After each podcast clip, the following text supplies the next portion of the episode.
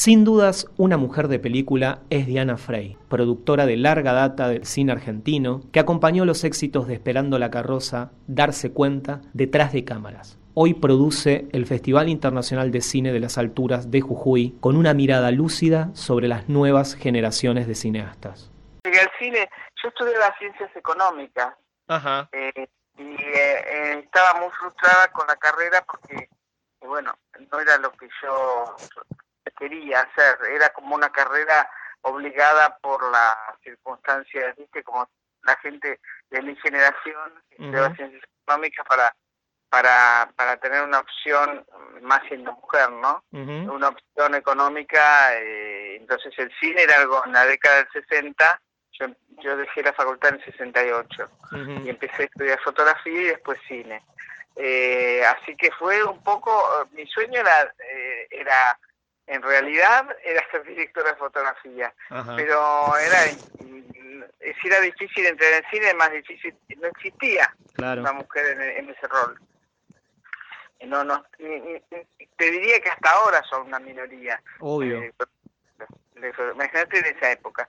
Así que bueno, empezamos a estudiar eh, con un grupo eh, que hicimos una cooperativa de estudio, es decir, eh, nos frustramos con una escuela y dijimos hagamos una cooperativa y nosotros tomamos a los profesores al revés de los que en vez de ir a una escuela y, y frustrarse con los con uno bueno y diez malos, eh, dijimos no, los tomamos nosotros Mm. y armamos esa cooperativa y estuvimos con Rodolfo Kuhn y todos los, los otros profesores que él nos sugería que llamáramos a un director de sonido, a un eh, eh, iluminador, a un director de fotografía, ¿viste? Él nos sugería y nosotros también algunas opiniones teníamos porque veíamos las películas y bueno, entonces eh, eh, fue como una, no sé si te estoy respondiendo exactamente la pregunta, pero No, sí, sí, sí. eh, una, una, una decisión de, de, de hacer algo que verdaderamente me diera placer y no seguir una carrera este eh, que no me interesaba. No, Así obvio. Y entonces, eh, bueno, era muy difícil. Tenía un amigo íntimo, que, te- te- eh, que- que- íntimo, ¿eh? Que lo nombraron jefe de producción de la película La Mari y este y, y yo le propuse yo en ese momento estudiaba con Kuhn no todavía no. Era muy difícil trabajar en cine en la época antes del 73 eh, eh, eh, ahora te voy a explicar por qué. Eh, y, y le pedí trabajar y me dijo que no me dijo no no no. Maquilladora peinadora pero pero yo sin, sin subestimar ni despreciar esas eh, especialidades que son importantísimas en el cine, pero pero de producción no. Mm. Bueno, yo eh, eh, en realidad tengo una formación muy importante, porque al haber hecho ciencias económicas la mitad, tenía una mirada eh, sobre el tema mucho más sólida que muchos de los que estaban empezando a trabajar. ¿entendés? Claro. Tenía, no, no venía de nada, no venía de humanidades, Mm. Venía de una carrera de, de números, de Mm. números de... Y la cuestión es que mm, eh, pasó justamente lo siguiente, que en el- has- hasta que no asumiera eh, en el 73, hasta que no asumió el peronismo, eh, o la de, llamémosle la democracia, eh, el sindicato era manejado por un grupo de, amari- de sindicato amarillo, ¿viste? Es decir, el sindicato trabajaban solo los que eran parientes de otros Mm. técnicos. Bien. Si vos, vos querías trabajar, tenías que haber sido el- el- la sobrina de un jefe eléctrico o un electricista de, de, de, de- o de- o de un productor o lo que fuere, pero siempre un pariente Mm. del sindicato. Este, entonces a eso sí lo dejaban entrar, porque ¿cómo- ¿qué condiciones te ponían?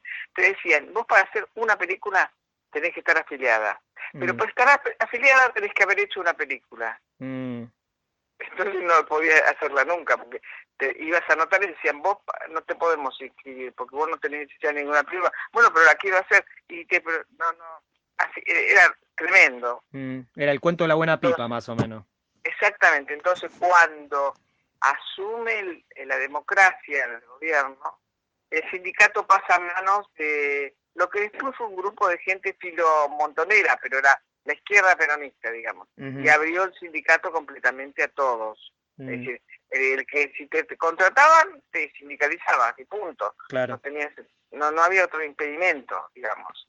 Este, así que entonces, ¿qué ocurrió? Yo había hecho un corto con dos chicos que jugaban al fútbol en la calle y tenía una amiga que, que, tenía un sobrinito que tenía 8 o 10 años y me dijo, y yo le dije, mira, eh, estos dos pibes que juegan en la calle, al, al otro pibe que lo traiga el mismo tu, tu sobrino, porque no quiero enchufarle yo un actor eh, que no conoce, para que se conozcan, que sea un amiguito de él de la misma edad y todo. Entonces, e, él, eh, este chiquito viene con un amiguito.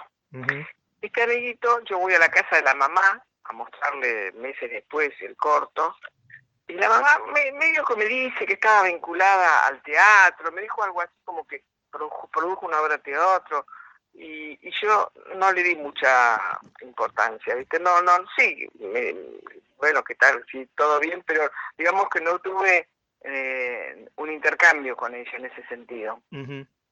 Y resulta que pasa alrededor de dos años y me dice uno de los chicos del grupo, este nuestro eh, cine, y me dice, ¿sabes que la mamá del nene que vos que actuó en tu película es la productora de Quebracho? Yo digo, no, no te, era Sabina Sigler, ¿no? Sí, sí, sí. Lo, que pasa es que el nene tenía un apellido distinto porque era un matrimonio, era el hijo, digamos, el nene llevaba el apellido del padre y no era Sigler. Entonces mm. yo tenía los títulos con el apellido de su papá, digamos. Entonces no, no, hubo ninguna, no lo vinculé. Resulta que Greiber era productor de cine y ella era secretaria de Greiber y, y era, fue la productora ejecutiva de, de Quebracho, una persona importante en la producción. Y empecé, estaban preparando a Raulito. Mm. Entonces yo voy a ver, eso te digo que vos me preguntás con respecto a la mujer, y te digo que a mí el trabajo me lo dio una mujer, no me lo dio un hombre. Mm. Porque fui a verla, me dijo, me interesa, pero el equipo tengo el equipo completo, sí, pero sería muy bueno, qué sé yo. Pasó una semana y me llaman y me dicen, mira, el, equipo este renunció, lo echaron, hubo un conflicto allí. Y, este, y, me llamó y me tomó como ayudante de producción. Mm. Este, y, la jefa fue Lita Stantic, justamente, la tomó una semana después que a mí. Te invito a conocer más mujeres de película en todas las plataformas de Punto Cero. Hay muchas historias para compartir.